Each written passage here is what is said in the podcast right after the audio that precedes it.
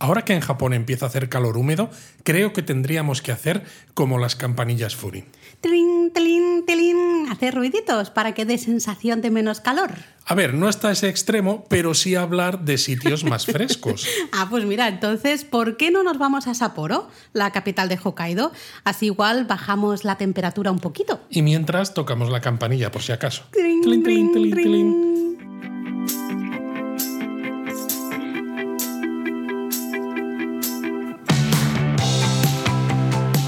Bienvenidos a Japón a Fondo, El podcast sobre Japón de la mano de japonismo. patrocinado por Lexus. Experience Amazing. Oye Luis, antes de empezar el podcast, perdona, ¿eh? pero tengo que hacer aquí un breve paréntesis muy breve. Se nota que estamos de mudanza, se nota que estamos quitando cosas del Hay más eco. despacho. ¿Verdad? ¿Lo estás notando tú también? Estoy notando, hay Eh, mucho más seco en el hay despacho. mucho más seco, se nota un montón. Y eso que todavía nos quedan algunas cosas por quitar, pero no sé, de golpe yo digo, ¿estamos hablando aquí? Digo, pero ¿y este eco de dónde sale? Bueno, yo aquí lo dejo dicho públicamente, a ver si Públicamente. alguien nos patrocina pues para que montemos un estudio como Dios manda o como los Kamisama mandan. Madre mía, pero sí está muy bien. Tenemos un estudio muy guay. Tenemos Bueno, un fin. despacho muy guay. No me digas que no. Bueno, eh, como vamos aquí, nos va a entrar calor, porque claro, para grabar, además, hemos tenido que cerrar todo. Y en Málaga ya esto es como Japón. Empieza a Es ser casi caloret, como caloret. Japón, casi Así como que, Japón. ¿Te parece si nos vamos de paseo por Sapporo? Claro. ¿no? capital administrativa de la isla de Hokkaido. Hace un par de semanas, creo que fue un par de semanas o tres, porque ya me lío, eh, estuvimos hablando del Todofuken. Exacto, la organización territorial y administrativa de Japón. Y si os acordáis, decíamos que ese do de todo Fuken hacía referencia a una región, que en este caso es la única que tiene este tipo de marca de prefectura, que es Hokkaido. Denominación, ¿no? Ah, Hokkaido. Hokkai sería la, región de Hokkai. Hokkaido, ¿no? No, no, Hokkaido, eso es. ¿eh? Y Sapporo, su capital, es curiosamente la quinta mayor ciudad de Japón.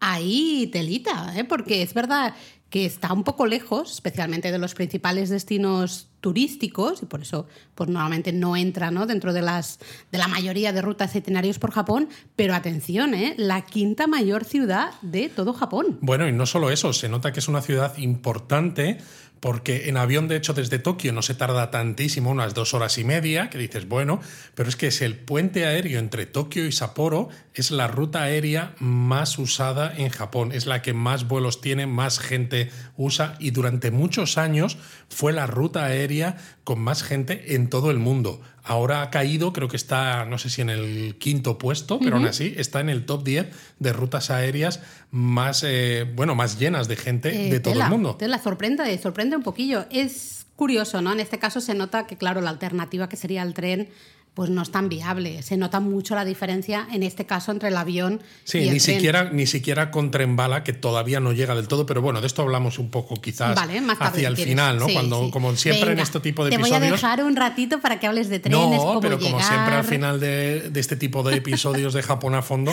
siempre hablamos de cómo se llega a los destinos. Cierto es, venga, vale. Eh, como curiosidad, mucha gente sí que conoce, al menos de nombre, ¿no? La ciudad de Sapporo, porque en 1972 organizó los Juegos Olímpicos de Invierno. Exacto. Y si nos escucháis desde España, bueno, aquí tenéis que tener un poquito ya. Vie- hashtag viejunes. Exacto, tenéis que peinar un poco de canas porque fueron unos Juegos Olímpicos de grato recuerdo para España, porque Paco Fernández Ochoa ganó un oro olímpico. Ole ahí, telita, ¿eh? Sí. Telita. Pero bueno, hoy en día quizás Sapporo la conozcáis un poquito más, sobre todo los que no sois hashtag viejuners, sois hashtags jovenzuelos, eh, por la cerveza, la cerveza que lleva su nombre. Y bueno, y también aquí, si habéis escuchado ya Japón a fondo y japonesamente, hemos hablado del ramen, hemos hablado del ramen con base de miso. Que es el típico de Sapporo típico y de, todo Sapporo, Hokkaido. ¿no? Entonces yo creo que eh, probablemente con, por estas dos cosas seguro que la conocéis. ¿no?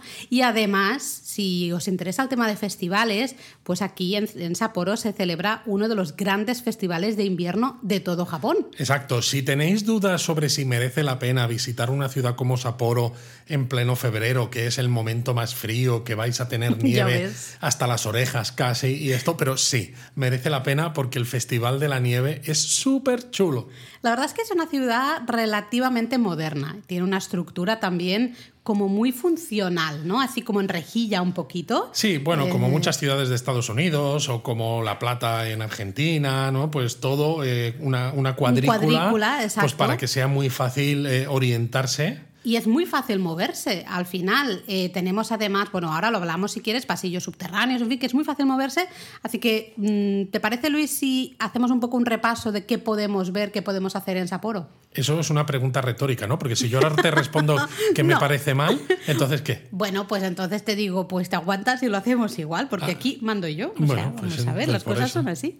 Bueno, hemos, hemos hablado, ¿no? Justamente, Festival de la Nieve. Podemos empezar por aquí, porque es uno de los grandes eventos de Sapporo. Se celebra a comienzos de febrero en tres localizaciones de la ciudad, ¿no? Exacto, tenemos el Parque Odori, la zona de Susukino y la zona del Tsudome.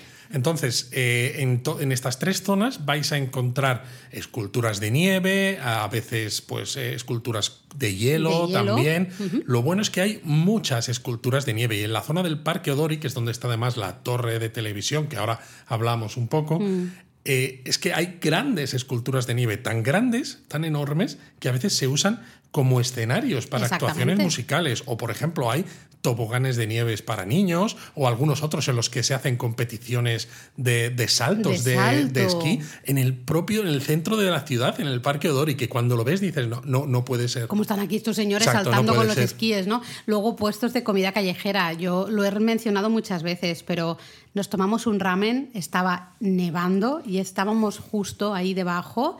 Eh, estaba nevando, hacía un frío un poquito importante. Y claro, el ramen nos lo tomamos en un cuenco de estos de. De por- como por de por expand, expand, digamos, no sé De se dice esto, sí, de, de sí. esto precisamente, bueno, porque aislaba un poco las manos del calor y por otra parte, pues porque ya que te vas a estar moviendo, pues una vez que te lo terminas, lo tiras a la papelera y ya está. sí. Y sin embargo, ¿no? Pese a todo eso, que si lo piensas detenidamente, dices, no va a ser la experiencia 100% ramen, ¿no? O va a estar 100% rico, nos supo A delicioso. gloria, a gloria. Pero bueno, aparte del, del Festival de la Nieve, que es uno de los momentos, ya hemos dicho, más importantes de la ciudad, eh, mira, yo creo que podríamos empezar a visitar la ciudad pues justo saliendo de la estación de tren de Sapporo, ¿no? Normalmente todo el mundo llega, puede ser que llegues eh, en tren o te muevas por la región en tren o simplemente te alojes en lo que es la parte, esa parte ¿no? cercana a la estación central de Sapporo y ahí hay un rascacielos, la JR Tower,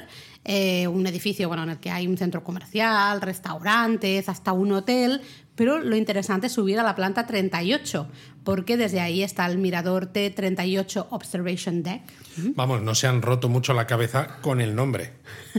T38 Observation, bueno, 38. eh, Que no es 33, ¿eh? 38, no es 33, pero bueno, 38, ¿no? Entonces, bueno, en días de buena visibilidad, pues podemos disfrutar de vistas panorámicas de toda la región, ¿no? No Bueno, es solo que de Sapporo, está a de todo el resto. 160 metros de altura, que está muy bien, pero claro, si vas como en alguna de nuestras visitas, como cuando estuvimos en febrero para ver Buah. el Festival de la Nieve, pues que hace, pues que está nevando todo el día, la visibilidad no, no vale para nada. De Entonces, hecho, en ese caso, os recomendamos que no malgastéis el tiempo subiendo a este mirador.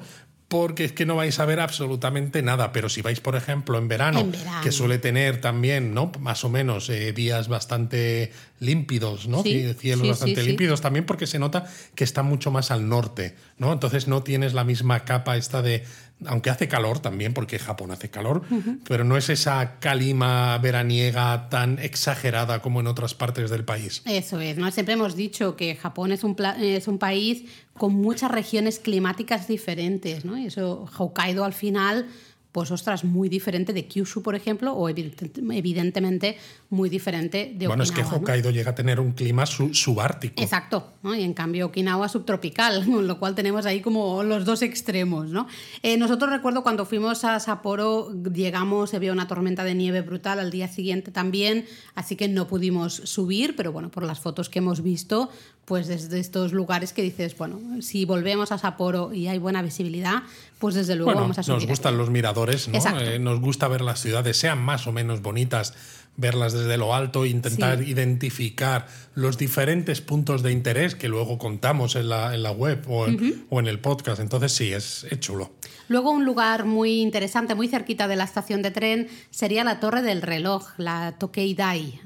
Es un edificio de estos que nos gustan a nosotros, edificio típico del periodo Meiji, eh, exactamente de 1878 edificio de madera, típico diseño, ¿no? Desde de la época, con esos un poco toques occidentales, mezclado con ciertas influencias eh, japonesas, y es uno de los pocos edificios de estilo occidental que podemos encontrar en Sapporo, ¿no? Exacto, y además es la torre del reloj más antigua de todo el país. De hecho, el reloj que da nombre al edificio se instaló en el año 1881 y proviene de Boston. Qué fuerte. Eh, originalmente, la torre del reloj se usaba como sala así común para la Universidad de Sapporo, ¿no? pero actualmente tiene un pequeñito museo y es una sala así un poco polivalente, digamos, para que se usa para todo tipo de eventos y, y ceremonias.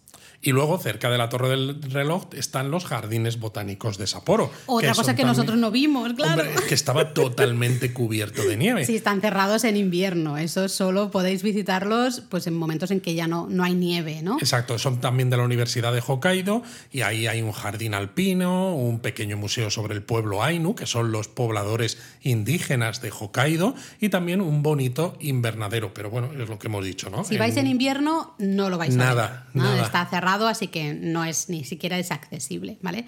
Y luego quizá el punto más conocido de, las, de la ciudad de Sapporo sería el Parque Odori, ese parque que cruza, ¿no? De alguna manera, separa de alguna manera la ciudad en dos partes, ¿no? Lo Totalmente. que está por encima y por debajo del Parque Exacto, Odori. la, casi. la avenida grande, ¿no? Mm. Porque la O esta es larga. Odori, eso, no hay eso. que confundirlo con bailes, ¿no? Porque mucha gente igual piensa Odori, cierto, ¿no? Pues sí, los sí, bailes sí. de geishas No lo había esto. pensado, pero tienes No, pero es la O larga, la O de grande.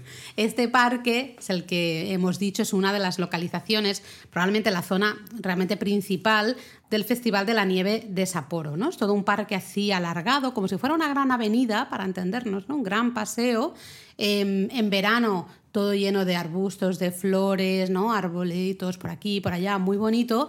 Eh, en invierno, pues Todo lleno de nieve. todo lleno de nieve y es donde se construyen estas grandes estructuras que tú, Luis, decías, muchas se usan de, de nieve y hielo, ¿no? que son una verdadera Son una pasada. maravilla. Son una pasada. Y en un extremo del parque está la torre de comunicaciones de Sapporo, que decíamos antes, la Sapporo TV Tower, que tiene también un mirador. Es una torre que recuerda mucho, mucho, mucho, muchísimo a la, a la torre de Tokio. que a su vez recuerda, Recuerda a la mucho, Torre mucho, mucho a la Torre Eiffel. Porque de hecho están hechos, ¿no? La torre de Tokio estaba hecho un poco a imagen y semejanza de la Torre Eiffel y la de Sapporo a imagen y semejanza de la Tokyo Tower, Sí. pero un poquito más pequeñita. Y bueno, pues tienes unas vistas también un poquito más céntricas, aunque no tan altas como el mirador que hemos mencionado Sí, antes. pero yo creo que las vistas desde aquí son bonitas para disfrutar de todo el Parque Odori, porque claro, como está en un extremo, ves todo lo largo del Parque Odori, ¿no? Y Exacto. los edificios que están justo pegados a este parque. Pensad en parque, eh, lo que os hemos dicho, ¿eh? Como si fuera una avenida así recta. ¿Vale? Eh, porque es, que es eso, es un parque como muy recto. Bueno, realmente, es una todo- zona muy ancha donde tienes eh, calzada ¿no? para los coches a ambos, A ambos lados. Y entonces todo el centro de esta avenida es parque. Eso es, eso es, ¿no? Y hay, hay esculturitas y tal. Entonces yo creo que es un buen, un buen lugar para ver toda esta visión, ¿no? De cómo el parque también divide un poco la ciudad en dos. De nuevo, nosotros no pudimos subir porque, vamos, cuando intentamos subir no se veía nada, a, a tres palmos ya no se veía nada, estaba todo blanco. Eh, entonces era como, pues no vamos a subir porque ¿para qué nos vamos a gastar los dineros? Mejor nos los gastamos comiendo ramen. un ramen, exactamente, y, y- y no subimos, ¿no? Pero sí que tiene que molar ver toda esa estructura del parque Odori, ¿no? Así, ¡guau! Delante. Estoy haciendo la un poco, estoy gesticulando un poco, Luis ya me está mirando mal porque estoy con los brazos así, extendiendo los brazos hacia Bueno, si alguno nos ve en los directos que hacemos en YouTube los viernes, para el que no lo sepa, todos los viernes, salvo causas muy excepcionales, estamos en nuestro YouTube a las 4 de la tarde, hora peninsular española, que se puede comprobar en, otro, en varias webs, ¿no? A qué corresponde con el lugar en el que estéis. Ahí vais a ver a Laura gesticulando y en muchas ocasiones me vais a ver a mí imitándola. Mm, Sí, cosa que no me gusta, pero it is what it is. Bueno, muy cerquita del Parque Odori, específicamente de la torre de comunicaciones, ¿no? Esta Sapporo TV Tower, está el mercado Nijo, el Nijo Ichiba. Pues sí, este mercado la verdad es que está súper chulo porque es un sitio donde disfrutar de la frescura y los, los aromas de especialidades Oh, locales. qué bonito Sí. te ha quedado, Luis. Precioso, ¿no? Aquí podéis ver cangrejo, pero no cualquier cangrejo, Mm. sino estos cangrejos, no sé si son cangrejos reales o, o de este estilo, gigantescos. Por ahí podéis ver erizo de mar, huevas de salmón, ecura. Y no solo verlo, Sino porque- probarlo, claro. Claro, porque Y aquí fue la primera vez que vi yo en un mercado, además, que vendían el shirako, es verdad. el esperma, en este caso, de bacalao. Que tan es- de moda ha eh, David Muñoz. Exacto, cuando algunos no, ya lo habíamos probado hacía, hacía años. tiempo. Bueno, incluso en España, ¿no? Las huevas de leche que se comen también en Andalucía es eso precisamente, ¿no? Curioso. Pero bueno, basta que lleguen los japoneses y le pongan un nombre, ¿no? Shirako, un poquito más así, y que llegue un chef muy mediático y lo pruebe para que parezca que es la leche cuando en Andalucía Es que la es donde leche, no- nunca mejor es la leche, ¿no? nunca mejor dicho, cuando en Andalucía que es donde nosotros vivimos se llevaba comiendo muchos años, ¿no? Pero bueno, el caso es eso, que es un mercado además muy peculiar, ¿no? Porque es como una cuadra, una manzana, y entonces tienes algunos puestos hacia el exterior con todo, pues eso, eh, un montón de cajas con producto fresco, etcétera, y luego una parte interior. Exacto, y en la parte interior es donde hay pequeños bares, no, no sé si es que restaurante suena como muy grande, ¿no? Digamos, son pequeños locales en los que es típico desayunar. Y ahí que se desayuna, pues lo típico de, de todos los mercados, especialmente en la isla de Hokkaido, boles, esos boles de arroz, ¿no? Esos donburi y con pescado marisco, sashimi, básicamente, eh, por encima, ¿no? Es, eh, hay un pasillito en, medio de este mercado, se llama Noren Yokocho, Noren, recordad que son esas cortinitas, ¿no? Esas cortinillas que ponemos en la entrada de, de los negocios en Japón, con lo cual te indica, ¿no? Pequeños locales, todos ellos con su cortinita Noren, y donde puedes desayunar, pues justamente ese pescado y ese marisco hiper fresco que hay en el Es mercado. que esa es la maravilla, ¿no? no es un mercado en el que comes lo que están vendiendo los Sí. propios puestos que tienes a 5 metros de donde Sí. tú estás. Entonces, más fresco es imposible. Te lo preparan al momento también. eh, Ah, así que exacto. echadle, ech- Además, echadle un vistazo. había un, un puesto que también es muy típico en varios mercados, al menos en Hokkaido. No sé si sigue abierto en la actualidad, porque la pandemia ya sabéis que ha cambiado muchas cosas. eh, pero había un puesto en el que realmente había como una parrillita también y tú podías comprar eh, productos ¿no? en, en alguno de estos establecimientos, las pescaderías, los puestos del mercado, y lo llevabas a este pequeño local y ellos te lo preparaban. Te preparaban ese pescado y tal, ¿no? en plan, bueno, para que te lo pudieras comer justamente ahí. Entonces, bueno, eso también molaba mucho. Pero si no, solo el, el desayunar es potente, ¿eh? es potente, pero el es potente, desayunar pero bueno, así te da energías para luego caminar por la ciudad. Buah, y además es que, el- claro, el pescado, el marisco aquí es fresco, ¿no? Lo siguiente, ¿no? Y luego... Hiperfresco. Se está moviéndose directamente. Va, va, va directamente, salta. Esto la gente le va a dar... Salta directamente. al Salta al bol. plato, ¿no? Madre mía, Laura, o sea, Bueno, el exterior, hemos dicho el interior, pues el Sí, exterior mejor eso, un mejor poco... cambia de tema. Mejor cambio de tema. Todas las, las calles un poco cercanas a este pequeño mercado, pues están también, siguen estando muy llenas de puestos de pescado, de marisco, luego también hay puestos de verduras, puestos de algas, ¿no? Este tipo de cosas, eh, tiras de calamar, yo recuerdo que nos dieron a probar unos pescaditos secos que a mí me encantan, con cervecitas tan muy ricos, así unos... unos madre mía, tú, siempre mencionas la cervecita. ¿Qué pasa? Bueno, me gusta una cervecita, a ti también, no te hagas aquí tú ahora el... No, no, no, yo aquí, yo nada, ni una gota de alcohol, Laura. Bueno, pues si no quieres ni una gota de alcohol, entonces no sé si te va a gustar el siguiente lugar que te iba a recomendar en Sapporo. A ver, Hombre, Suzuki, ¿no? bueno, es el- uno de los que he dicho yo, que es uno de los lugares donde se celebra el Festival de la Nieve. Exacto, de la segunda de las localizaciones. Aquí encontramos durante el Festival de la Nieve un montón de esculturas de hielo, especialmente de hielo. Sí, aquí es diferente, no son tan brutalmente grandes como las del Parque Dori, porque al fin y al cabo no hay tanto sitio. Exacto. Y en lugar de ser de nieve son con- hecha con bloques de hielo, pero hay una creatividad Es brutal. Impresionante. Tallan, tallan el hielo como si fueran, bueno, eso, las tallas de madera al final, ¿no? Con unos. eh, con un lujo de ahí de detalles.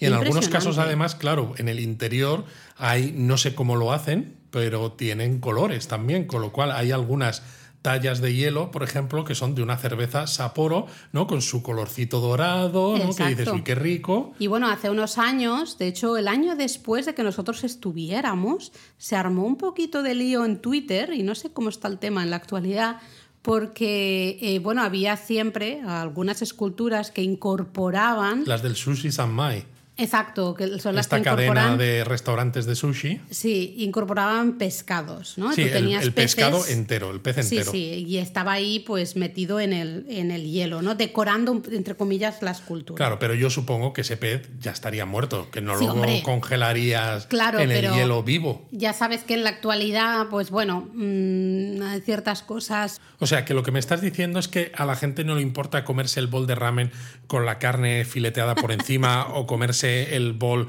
en el mercado con el marisco y tal, ¿no? Siempre y cuando se piensen que, que el pescado lo capturas ya fileteado del mar, ¿no? Yo no digo nada, yo solo digo que hubo mucha polémica, que hubo gente que eh, especialmente, ya sabes en Twitter cómo son las cosas a veces, eh, pues que a la gente, la gente vio esas fotos, ¿no? De, de esas esculturas de hielo con los pececillos ahí congelados decorando y pues se armó un poquito de, de, bueno, pues de tema, de tema. Pero bueno, dejando esa parte, hablemos de Susukino, porque estamos aquí hablando de las esculturas de hielo y no hemos dicho qué es Susukino. Bueno, pues es un barrio, eh, quizá como podríamos decir la zona de entretenimiento ¿no? de, de Sapporo, la- el lugar de marcha, eh, donde hay tiendas, donde hay bares, restaurantes, discotecas, karaokes, izakayas, hay un montón de cosas, ¿no? De y todo. todo lleno de neones, además, con lo cual cuando vais por la tarde noche y está todo encendido, pues es una maravilla pasear por ella. Y incluso si lo veis, como nosotros lo hemos visto, ¿no? En, en época invernal, todo cubierto de nieve, como esos neones se reflejan un poco en la nieve, pues queda bonito. Queda súper bonito. Luego, eh, si vais en pareja, pues por ejemplo podéis subir a la pequeña noria que hay en la última planta del centro comercial Norvesa. ¿Qué tienen los japoneses? Que, oye, les encanta poner pequeñas norias en la cima de, de- de Totalmente. centros comerciales y edificios. Yo me enteré tarde, me enteré después de subir con una japonesa a una noria. Pero eso fue en Osaka, ¿no? A ti En Osaka, en. Osaka. Y luego me dijeron, oye Luis, tú sabes que esto, es de es parejitas, ¿no? Y yo plan pensando, romántico. Ay, ay, ay, ay, ay, ay, ay, ay. Pues bueno, si queréis un plan romántico, ya sabéis, en la última planta del centro comercial Norvesa está ahí la pequeña Noria esta. Y si decís, no, mira, esto es demasiado romántico para mí, yo quiero algo un poco más divertido, pues hay un callejón que se llama Lilac, Lilac Dori, que está llenísimo de pequeños bares y restaurantes, así estilo izakaya un poco, ¿no? Todos con sus farolillos Sí. y esas cosas. De hecho, el callejón saca su nombre de las lilas, ¿no? Lilac, lila, que son una de las flores típicas de Hokkaido, pero bueno, típicas, eh, Típicas entre comillas, porque Claro, bueno, por- es que todo en Hokkaido al final, a no ser que que- sea de parte de la cultura Ainu, es que todo es muy nuevo, porque claro, los japoneses llegaron a Hokkaido justo después del periodo Meiji, a partir de ese periodo, ¿no? Y de hecho, el arbusto de las lilas fue introducido en 1889 por una educadora estadounidense, Sarah Clara Smith. Y de hecho, su floración se celebra eh, con muchas ganas, también hay que decirlo, durante un festival que hay en mayo, ¿no? El Festival de las Lilas, justamente de mayo. Y aquí en Susukino, en un extremo, ¿no? Una zona ahí de Susukino, eh, veréis unos neones, está todo lleno de neones, pero nos fijamos en unos en concreto, en los que pone ramen yokocho. Es decir, el callejón del ramen. Es, a ver, eh, hemos estado en muchos callejones. Y esto es un callejón, en fin. Esto es un callejón un poco... A ver, está guay para comer ramen, sí, porque hay muchas opciones, no hay varios restaurantes Bueno, tampoco en tantas, ramen. tampoco es tan largo. Pero lo curioso es que es como un- una, una entrada, como si fuera la entrada subterránea casi, ¿no? A un, a un edificio. Sí, es como, es como el subsótano, porque no es ni siquiera un piso menos uno, ¿no? Parece que, o sea, está un poco por debajo, Sí, pero no mucho. Exacto. Y entonces, pues eso, es como dentro de un edificio y tienes un montón de, rest- bueno, un montón, ya tú lo has dicho, unos cuantos eh, restaurantes de ramen y de ramen de Sapporo, que ya hemos dicho y ya lo habéis escuchado aquí en el episodio del ramen y demás. Sí, que es un caldo que lleva una base de miso, que le da un sabor súper rico y que es uno de los tres tipos de ramen más populares de todo Japón. Y es verdad que está delicioso en cualquier momento del año, incluso si visitáis Sapporo en verano. Es decir, si vais en verano, no descartéis probar el ramen porque No, no, haga no, por calor. favor. ¿eh? Por favor,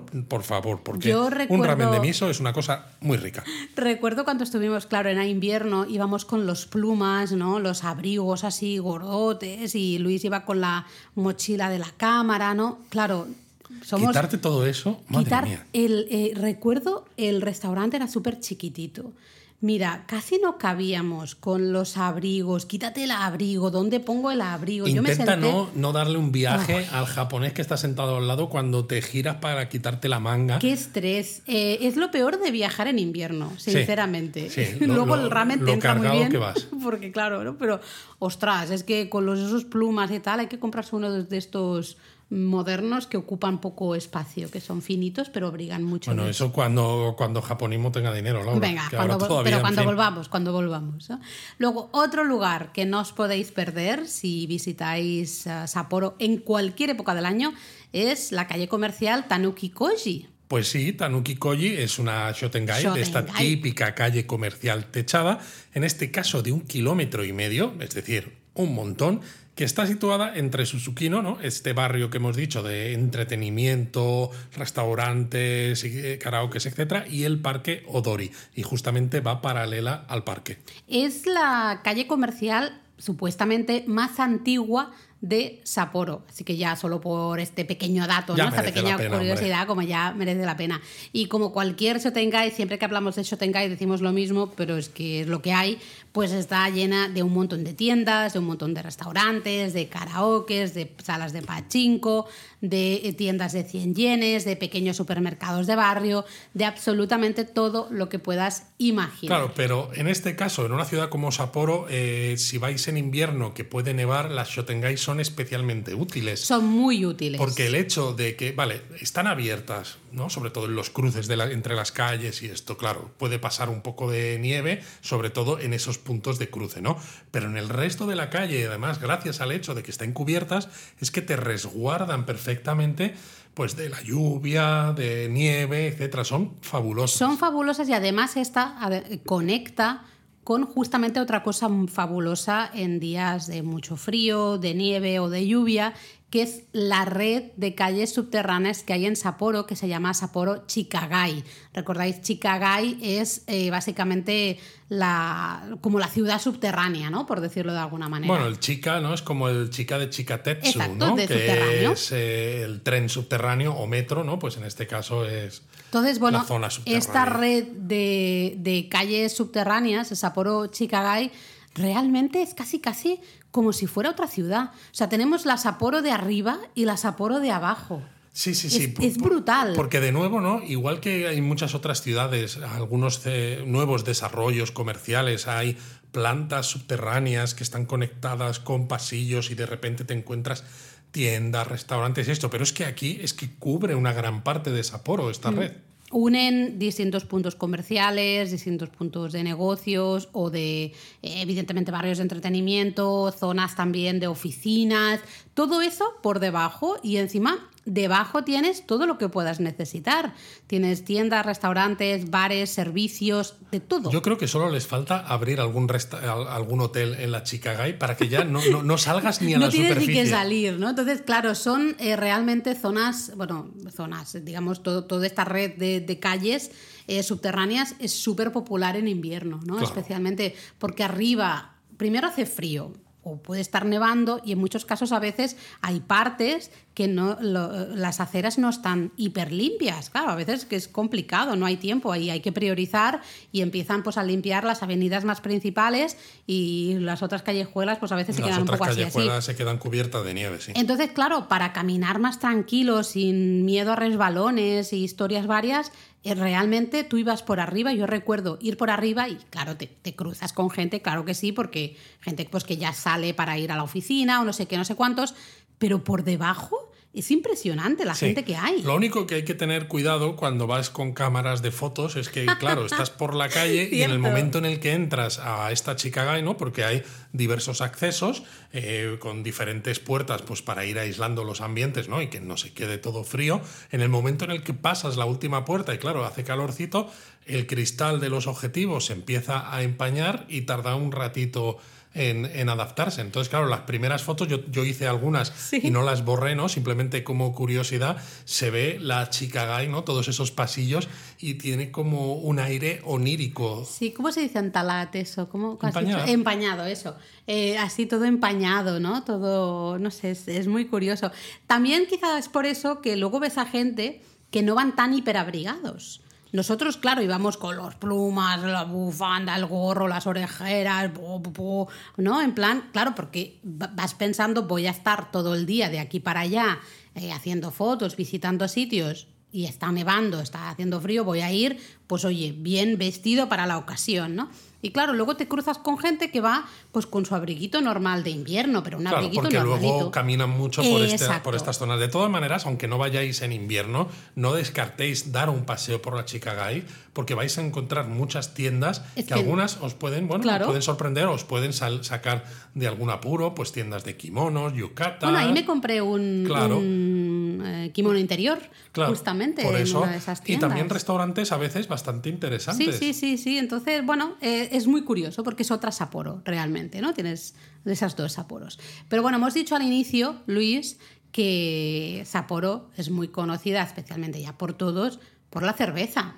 Pues sí, porque la cerveza Sapporo es bastante famosa, aunque internacionalmente llegaba, llegaba más quizás la, Asahi. la Asahi, y luego quizás la Kirin. Kirin, ¿no? Pero Mm. Sapporo yo creo que está ganando popularidad y de hecho de entre las tres, de entre Kirin, Asahi y Sapporo, a mí Sapporo es la que más A me mí gusta. también. Y luego me gusta una que compró Sapporo hace años, que es Yebisu, que ahora ya es parte del grupo Sapporo, que también me gusta muchísimo. Así que yo soy saporista, convencido.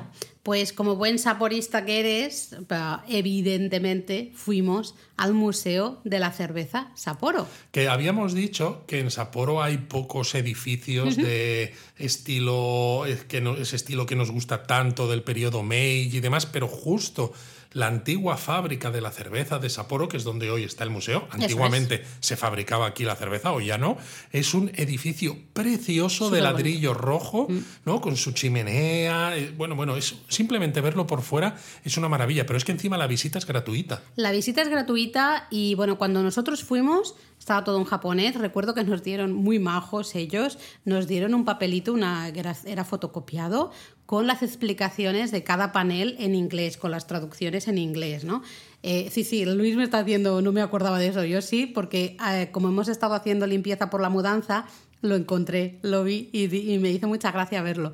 Em, Creo que ahora han en la puesto actualidad, carteles en inglés. Eso es lo que nos han dicho varios Y lectores. a mí me que gusta mucho porque no solamente tiene como dioramas de cómo es el proceso de fabricación de la cerveza y demás, sino que tienes una sala, por ejemplo, con antiguos carteles Ay, publicitarios, bueno, antiguos, o sea, pósters publicitarios a lo largo de toda la historia de la existencia Bueno, de la marca Meiji Sapporo. Exacto. Y son una preciosidad. Además, cuando sabes un poquito, un poquito de historia de la publicidad, esto, por ejemplo, eh, algunos japonistas que han estado en el GACO, ¿no? Hicimos un GACO relacionado con justamente publicidad, pues puedes ver, ¿no? Las diferentes modas, los diferentes momentos de la historia ahí de la publicidad japonesa, eh, especialmente pues en la época de guerras, por ejemplo. ese Totalmente. Y luego, cosas. cuando acabas la visita al Museo de la Cerveza, tienes la opción de hacer una degustación. Tienes la opción de hacer una degustación que evidentemente nosotros La también hicimos. hicimos. Además, la hicimos la de más cervezas. Tenían Hombre. una de un par de cervezas, otra de cuatro cervezas. La de cuatro cervezas. A mí deme cerveza. Y luego, si todavía dices, bueno, claro, me he bebido estas cuatro cervezas, vale que era degustación, tampoco es tanto, no, no tanto. eran muy grandes, ¿no? Eh, pero dices, uy, uy, uy, se me va a subir a la cabeza, necesito comer algo, pues no pasa nada, porque justo en, de- sería el mismo complejo, ¿no? Una, una ala ahí al lado de lo que sería el Museo de la Cerveza, está el Sapporo Beer Garden, ¿ah? que ahí puedes no solo, evidentemente, tomar cerveza, sino que también hay comida. Y una de las cosas más típicas Ñam, que ñam, nosotros ñam. recomendamos comer ahí, que sale en nuestro primer libro, Ahí está. es el Genghis Khan. El Genghis Khan o Genghis Khan en japonés, que básicamente es como sería el yakiniku, pero versión Hokkaido. Lo curioso es que el yakiniku aquí es de carne de... em, Ternera, cerdo, etcétera. Y en Sapporo, digo, el normal Exacto, es ternera, exacto. cerdo. En Sapporo es de cordero. eso, que no me que salía... es una carne que se consume bastante muy poco en poco. Japón.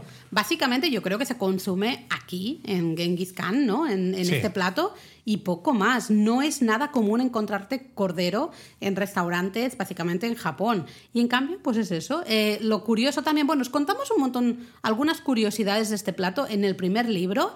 Así que si tenéis el primer libro, que es lo que ha dicho Luis, que me está diciendo, ya lo he dicho, ya, pero yo digo, iros al capítulo de Sapporo. Laura está pasando las páginas con la mano. Buscad eh, el momento en que hablamos ahí del Genghis Khan y podéis leer pues un poquito sobre la forma de la plancha, por ejemplo, este tipo de cosas. Ese por, tipo de cosas. ¿Por qué se llama así este plato? Es un nombre muy curioso, ¿no? Para un plato de comida.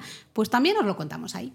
Muy bien, Laura. Entonces, ¿qué nos queda por ver en Sapporo? Pues mira, ya que estábamos diciendo que tampoco hay mucho, ¿no? Eh, edificio así, periodo Meiji, pues sí pero que nosotros quiero... los vamos a mencionar todos. Claro, porque Lo poco nos- que haya, lo mencionamos todo. Pues evidente, porque a nosotros ya sabéis, este, ya aquí nos conocemos todos, ¿no? Lo bueno y lo malo nos lo conocemos. Sabéis que tenemos predilección por este tipo de edificios, pues también está la antigua oficina del gobierno de Hokkaido. De hecho, se le conoce como el edificio de ladrillo rojo. Eso es, O sea, un- fijaos si es característico el hecho de que sea de ladrillo rojo, que así se lo conoce Sí, el normalmente. edificio de 1888 y eh, arquitectura eh, característica súper típica del periodo Meiji, ¿no? Como tú decías, estos ladrillos rojos. Pero hoy no tiene el gobierno de Hokkaido ahí. No, lo que pasa es que sí que tiene un pequeño museo sobre la historia de la región, bastante interesante si os interesa saber un poco más a- al aspecto un poco político, digamos, ¿no? De reestructuración también regional, política, están los archivos de Hokkaido, hay mucha información histórica, sobre todo ese desarrollo político. ¿no? De, de Hokkaido, esa Es que no de olvidemos, lo volvemos a reiterar, que eso, Hokkaido pasó a estar incorporado al territorio japonés justo tras la restauración Meiji, Hmm. porque además antes era, se conocía como eso, ¿no? Y a veces era un sitio al que se desterraba a, a gente precisamente por lo lejos que estaba y porque quedaba fuera del control de los gobiernos de entonces, ¿no? Entonces, fijaos, ¿no? Si, si políticamente es interesante que ha sido como la, la frontera definitiva, ¿no? El final frontier Bueno, casi bueno, de, de Japón. Te estás poniendo treki aquí total. Estoy ¿eh? poniendo treki. Eh, muy interesante, muy interesante para conocer un poco más eso, ¿no? La, historia política de Hokkaido.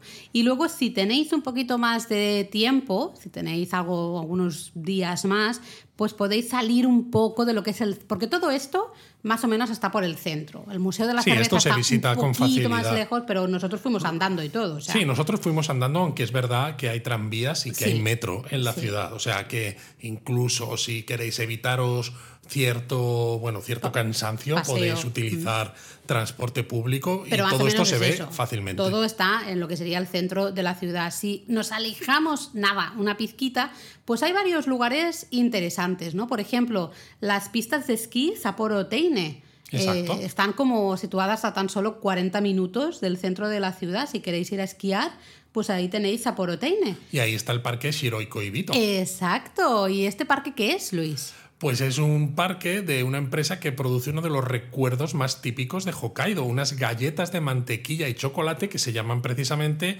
Shiroi Koibito, que es como el novio blanco. Eso es. Oye, esto es un poco racista, pero en fin. Bueno, el blanco por la nieve, Laura. Ah, porque vale. tú no sabes qué color tiene por debajo. Oye, pero es mantequilla de chocolate, pues podría ser también curo y coibito. Bueno, en fin, me estoy, me estoy metiendo en los embolados hoy en este episodio. Ya que, te digo. em, en- Está- lo Todos llaman... los charcos que hay, venga, ahí, ahí voy. Total. Lo llaman parque, realmente es como un poco la visita, ¿no? Al, a- puedes ver el proceso de producción de estas famosas galletas, aprender un poco de la historia del- de la empresa, de esta chocolatera, y tomar algo hasta en su cafetería restaurante. Pero bueno, nos vamos de aquí y también a las afueras, no demasiado lejos, hacia el sudoeste de Sapporo, está el monte Moiwa, que es perfecto para disfrutar de las vistas de la ciudad y todos los alrededores, porque tiene también un mirador y además para llegar hay que tomar un teleférico y un funicular. Y A eso a nosotros pues nos encanta. Esto es una excursión que nosotros queríamos hacer sí o sí.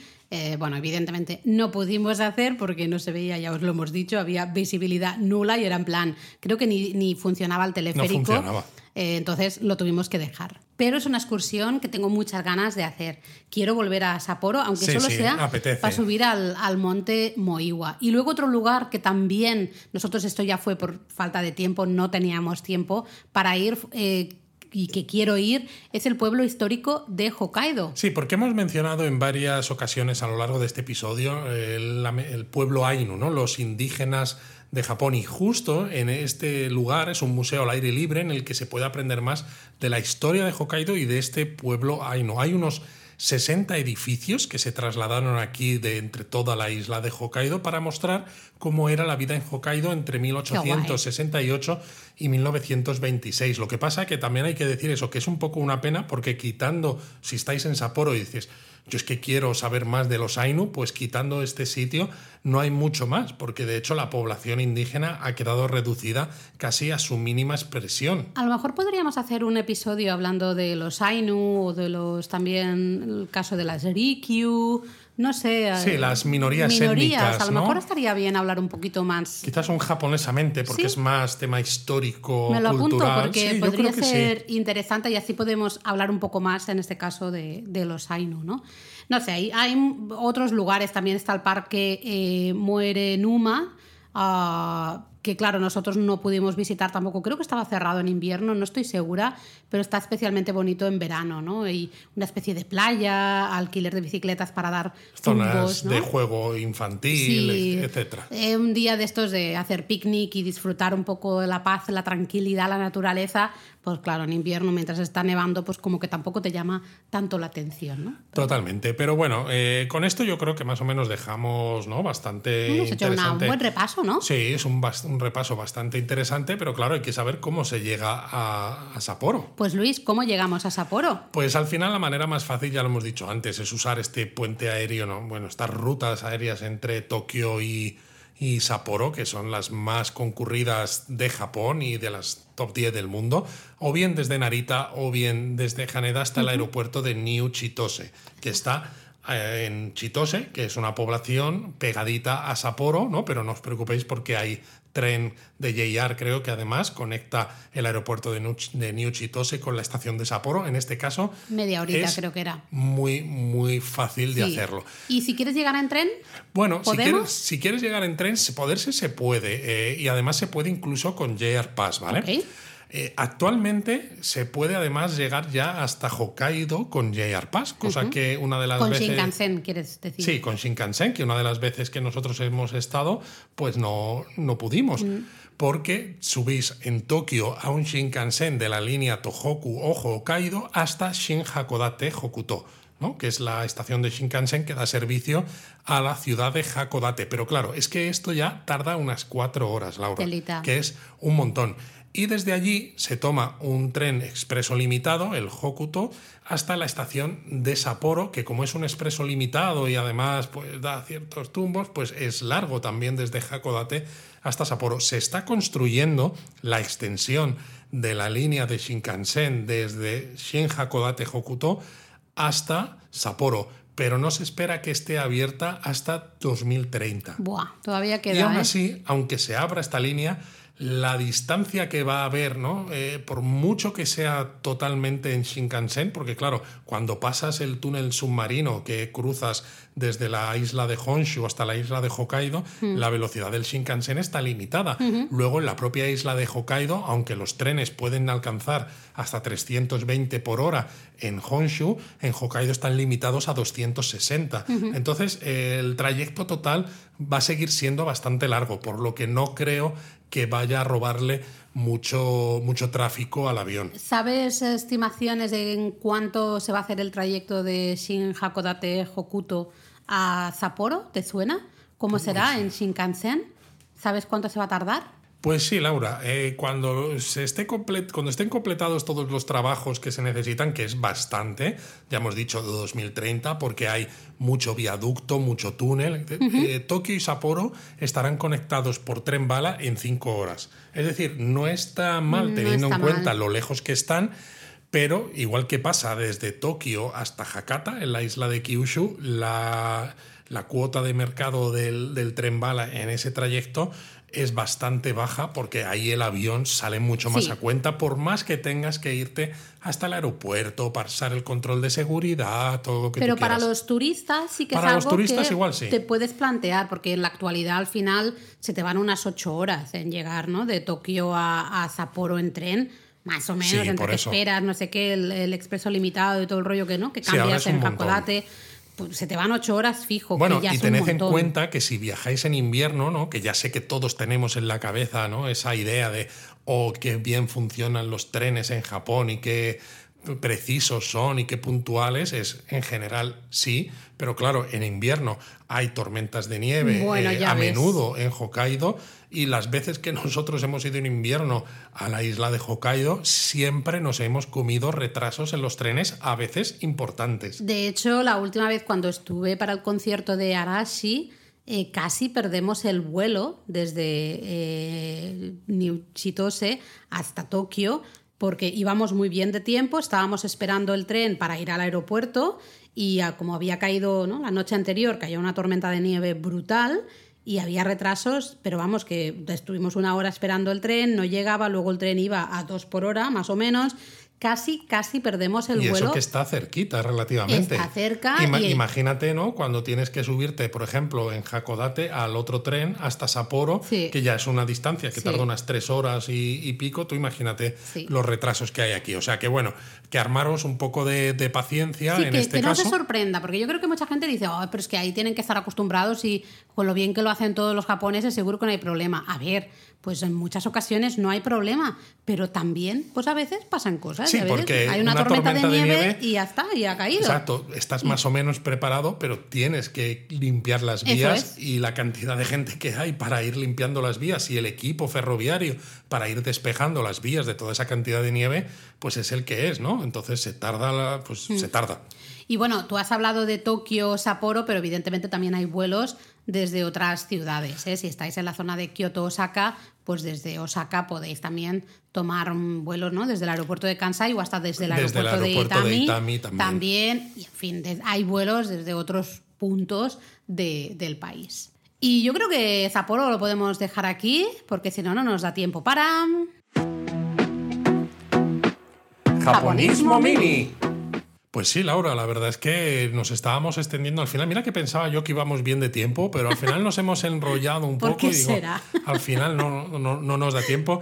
Y quizás en este japonismo mini, eh, ¿qué podemos comentar? Pues mira, yo quería comentar A ver. que ahora mismo eh, Japonismo, eh, nuestro hosting, ¿no? donde nosotros estamos alojados, eh, está de cumpleaños, hacen 19 años, son un poquito feliz, cumpleaños un poquito feliz. más viejos que nosotros y es que tienen unas tarifas de descuento, pero brutales. ¿no? Entonces, si estáis buscando un hosting para vuestro proyecto web, vuestro blog o lo que sea, pues echadle un ojo. Tenemos enlace en nuestra newsletter, además también está puesto para que consigáis estos, estos precios. Y nosotros lo contamos también porque algunas veces lo hemos dicho, quizás en el podcast no tanto, ¿no? Eh, si alguno nos seguís desde hace muchos años, pues igual, igual, os, Os suena, acordáis sí. de cuando en 2016 creo que era, tuvimos un momento crítico con el hosting anterior que quitó uno de los ficheros que era clave de la web y sin ese fichero, si tú escribías japonismo.com en el navegador, pues no lo veías y nuestras visitas cayeron a cero y no nos daban ninguna respuesta porque no tenían ni idea de por qué pasaba lo que pasaba y como ellos decían, uy, es que esto nos satura el servidor, te quitamos aquí el acceso. digo, ya, vale, pero dime por qué pasa y buscamos una solución.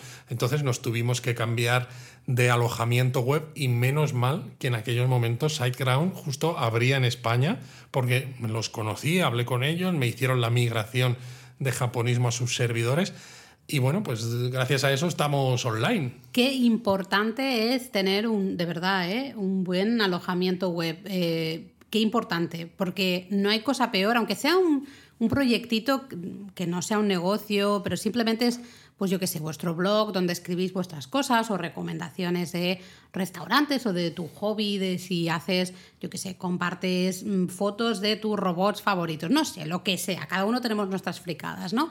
Em, que de golpe y porrazo eso desaparezca.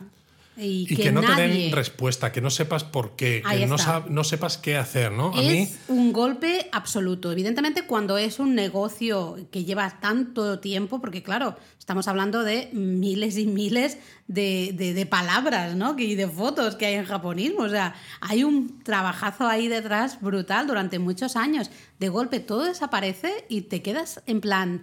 Eh, estoy vendido, ¿no? ¿Qué pasa? ¿Por qué? Totalmente. Qué importante es poder trabajar con alguien serio que sepa también, que entienda muy bien el medio en el que tú estás trabajando. En nuestro caso, por ejemplo, WordPress, ¿no? Estamos con WordPress y SiteGround tienen gran conocimiento también. Bueno, de, hecho, WordPress. ellos contribuyen además al desarrollo del, del propio WordPress, ¿no? Con lo cual sabes que su atención al cliente va a saber mejor que en otros casos de qué va, de qué va el tema. Pero es que para mí es, es brutal, ¿no? Y recuerdo ese momento, la tensión. Luis estaba además, claro, el traba- tú trabajabas en Google Sí. todavía, Y estabas además de viaje. me pilló eso estando de viaje en Nueva York, con encima la diferencia horaria. Estaba reunido con mis compañeros de la oficina de Nueva York porque estábamos lanzando un, un nuevo servicio ¿no? para lo, lo que yo trabajaba allí en Google y recibí una llamada de, de un número español. Y claro, fue como, ¿qué es esto? Y cuando, lo- lo- cuando acepté la llamada, resultaba que era el del hosting y yo diciendo, es que no puedo atenderte porque estoy aquí con reuniones y me cuentan, no, es que hemos quitado el acceso a este fichero y entonces de momento tu web está no visible. Y claro, entré en pánico. En pánico absoluto, yo no sabía qué hacer porque yo no controlo ya, ya los que también me conocéis, sabéis que soy cero técnica, no tenía ni idea de nada, era en plan, eh, mm, pero si se supone que son ellos los que tienen que, o sea, Es que te da, te da ganas de, de llorar de la impotencia, Sí, la rabia y la frustración. Y vamos, mm, por SiteGround, o sea, nos ayudó en un momento muy crítico para nosotros y luego a lo largo de los años es que ha demostrado que hicimos bien, ¿no? Fue forzado por las, por las circunstancias en ese momento, pero casi casi es de estas cosas que dices, pues suerte que pasó. Esto, entre comillas, suerte. Es casi porque- como la mudanza en la que estamos ahora, ¿no? Total, Es- ¿no? lo hubiéramos hecho si de nosotros hubiera dependido, pero ya que nos han forzado, Pero casi a pues mejor. mira, pues menos mal. Vamos a mejor. Así que bueno, eh, ya lo sabéis, si tenéis proyectos web, ese blog o esa, ese pequeño, no sé, cualquier cosa. Exacto, tienen ahora descuentos impresionantes. Ahí, pues ala. Eh, y bueno, muchas felicidades a SiteGround en este aniversario, claro que sí, a celebrarlo todos. Em, ¿Comentarios? ¿Leemos algún comentario? Pues mira, eh, tengo aquí alguno apuntado del eh, el Japón a fondo de las hamburguesas. Oh, justamente. qué ¿no? rico. La gente estaba salivando, todo el mundo salivando y ver, también hay que reconocer que los japonistas son un poco dragones. Un ¿eh? poco, sí. O sea, cual- les, les gusta demasiado comer, casi, como a nosotros. Me gusta porque así estamos todos en el mismo barco, ¿no? Y nos entendemos todos eh, Eso sí, perfectamente. eso sí. Luego Silvia eh, ¿no? decía, ostras, y los que no podemos ir a, todavía a Japón, ¿qué hacemos? ¿no? Porque no hay, ¿no? En los restaurantes Claro, en porque España en ella este se caso. refería a las hamburguesas de es. estilo japonés, estas que decíamos que van sin pan, con la salsa de mi glacé, etc. Eso es. Entonces yo le dije, la puedes hacer tú en casa, porque es relativamente fácil. Y porque tenemos receta en la web. Y queda decentita. Queda muy bien. Evidentemente en un restaurante la van a saber hacer mucho mejor que yo. Pero yo no soy nada Pues no sé, cocinillas. no te creas, porque eh, muchas veces los restaurantes donde decíamos que son típicos para comer estas hamburguesas sin pan y con la salsa de mi clase,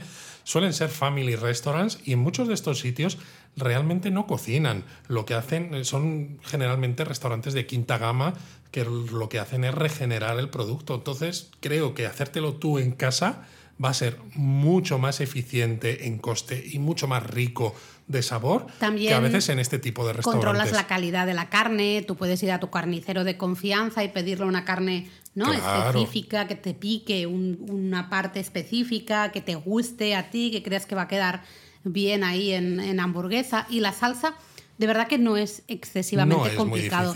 Así que echadle un vistazo a la receta que tenemos en la web, porque bueno, lo podéis hacer vosotros perfectamente. Exacto, en casa. buscáis receta hamburguesa japonismo. Sí, Y o listo. hambagu, recordáis, recordáis que es con la U, ¿eh? la, la tradicional, digamos, o la japonesa sería con la U y hambaga con A es la hamburguesa entre dos panes, ¿no? Lo que entendemos nosotros como hamburguesa. y los peces, exactamente. Eh, bueno, hay varios comentarios más, ¿no? Luego Esteban, por ejemplo, el señor Quaker, eh, decía, no es recomendable escucharlo a estas horas, él escribió al mediodía justo. Dice, madre Ay, mía, pobre. qué hambre, ¿no? Eh, y luego también, creo que era César, ay, ahora no estoy encontrando el mensaje, pero diría que era César, sí, que quería ir al Unchained Diner, ¿no? Justamente en la zona de la Skytree, que Exacto, yo dije, cerquita y de creo que tú también, que dijimos que eran de, De nuestras, nuestras favoritas. favoritas, pues que él ya lo tenía y De hecho, quiero volver. Yo también. ¿no? Y luego Jaime, mm, que tenía apuntado ya Black House, Black House, perdón. Black House. Siempre digo Black House, ¿no? Black House, eh, pues para cuando vuelva a, a Tokio. Y Que bueno, no son huevos negros en catalán, ¿eh? O sea, los Black, Black.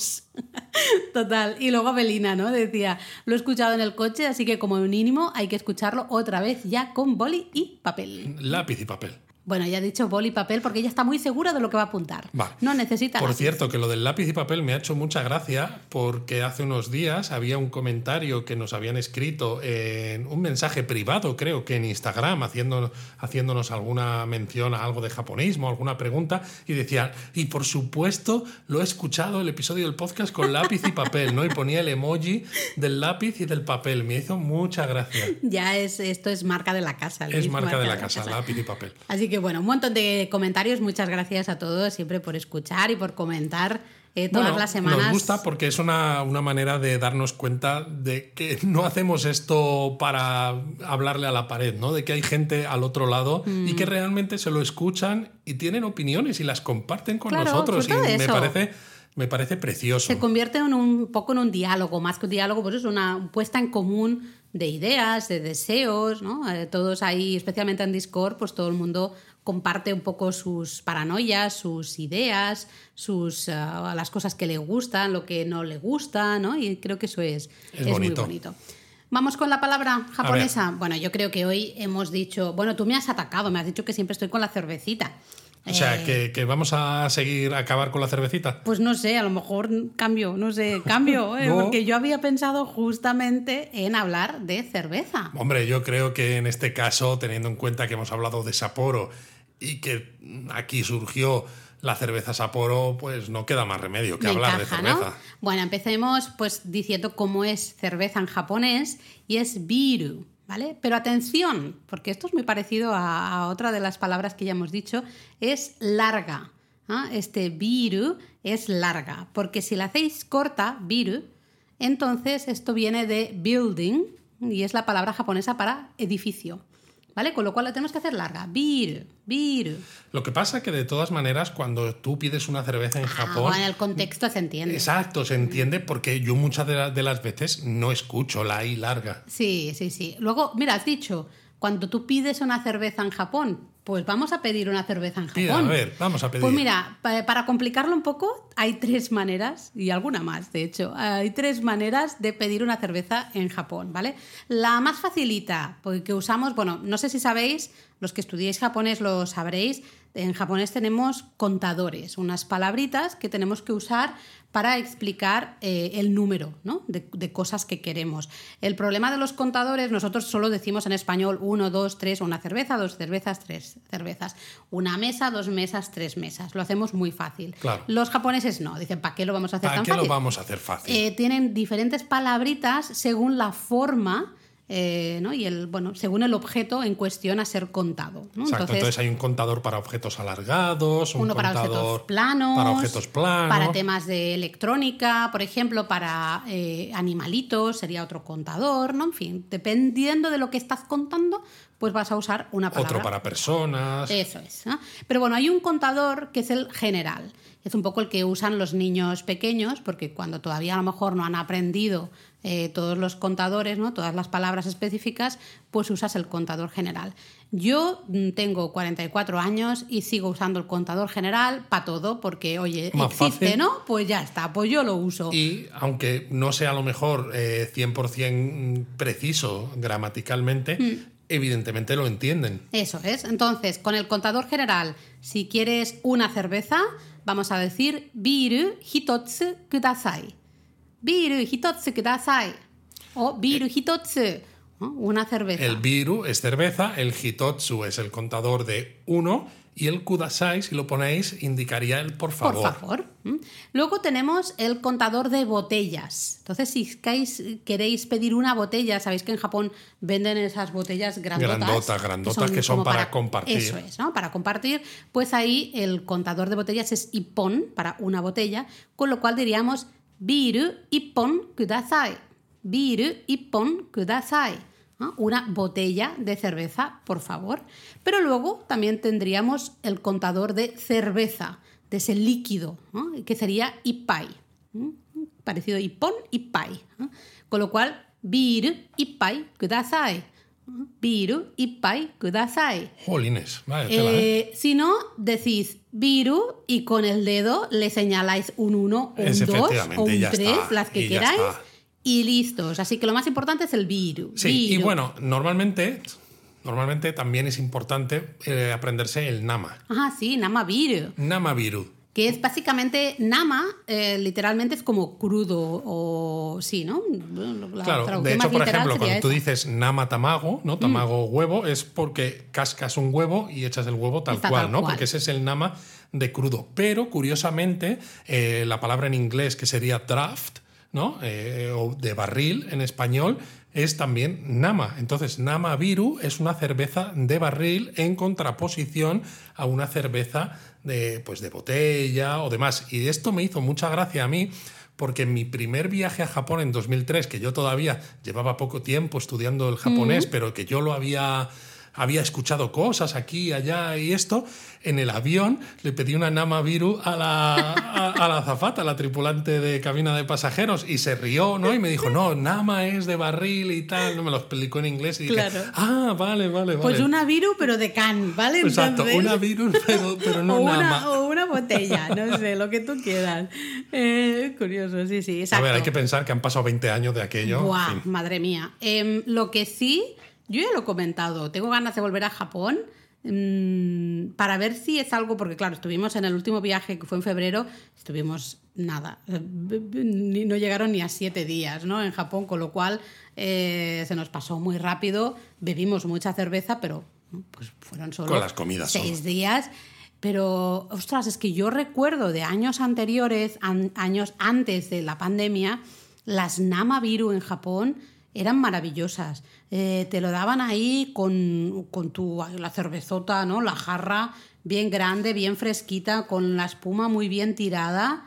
Muy bien. Y en cambio, en este último viaje, ya lo he comentado por YouTube y demás, pues las Nama Virus eran más pequeñitas. Bueno, aquí tienes que pensar, Laura, que Japón tiene una larga historia de reduflación. Ah, la cierto, reduflación cierto. es este, esta, bueno, esta manera de actuar, ¿no? Cuando los precios suben de algo, que en lugar de subir el precio y mantienes lo que vendes, lo que haces es reducir la cantidad de lo que vendes para mantener el precio igual, ¿no? Esto ha pasado, por ejemplo, con el gramaje de los Kit Kat, que se hizo más pequeño, pero manteniendo los precios y con otras cosas. Pero ahora que también eh, está subiendo la inflación, en algunos casos, igual que ha pasado en España y seguramente en otros países, se ha dado una mezcla de reduflación y de inflación normal. Es decir, tienes cervezas de tamaño más pequeños a precio más alto. Que Sí. dices, jolines, macho, Pues, al menos ya eh, que me vas a cobrar más, al menos manténme el tamaño de siempre. Yo con la cerveza he notado ahí una reducción de tamaño importante, así, pero tengo ganas de volver para ver si, bueno, fue solo mala suerte, ¿no? De algunos sitios que... No te pues, creas, porque por ejemplo estuvimos en varios restaurantes, ¿no? De los que le gustan a, a Eric, a nuestro hijo de, de, de curry. De curry, ¿no? exacto. Y allí siempre habían tenido cervezas de barril Ya ves. y en todos ellos nos daban latas. ¿Te acuerdas? En ¿Por qué? el- Porque la lata es es, de verdad. 33 centilitros, mientras que los vasos de la cerveza de barril seguramente eran de tamaño más o menos medio litro, Claro, un poco una más cosa así. Entonces mantenías el precio, pero te están dando, pues te están dando un eh, 17% menos de cantidad de cerveza. Y a mí eso lo siento, pero yo en un bar una lata de cerveza o una botella de cerveza, a mí, bueno, si es la botellota esa grande japonesa también me gusta. Pero en general soy muy de Namabiru, justamente de cerveza de barril, fresquita y bien tiradita. Luis, ¿nos vamos a tomar una cervecita? Vámonos a tomar una Namavirus. Mátane. Mátane.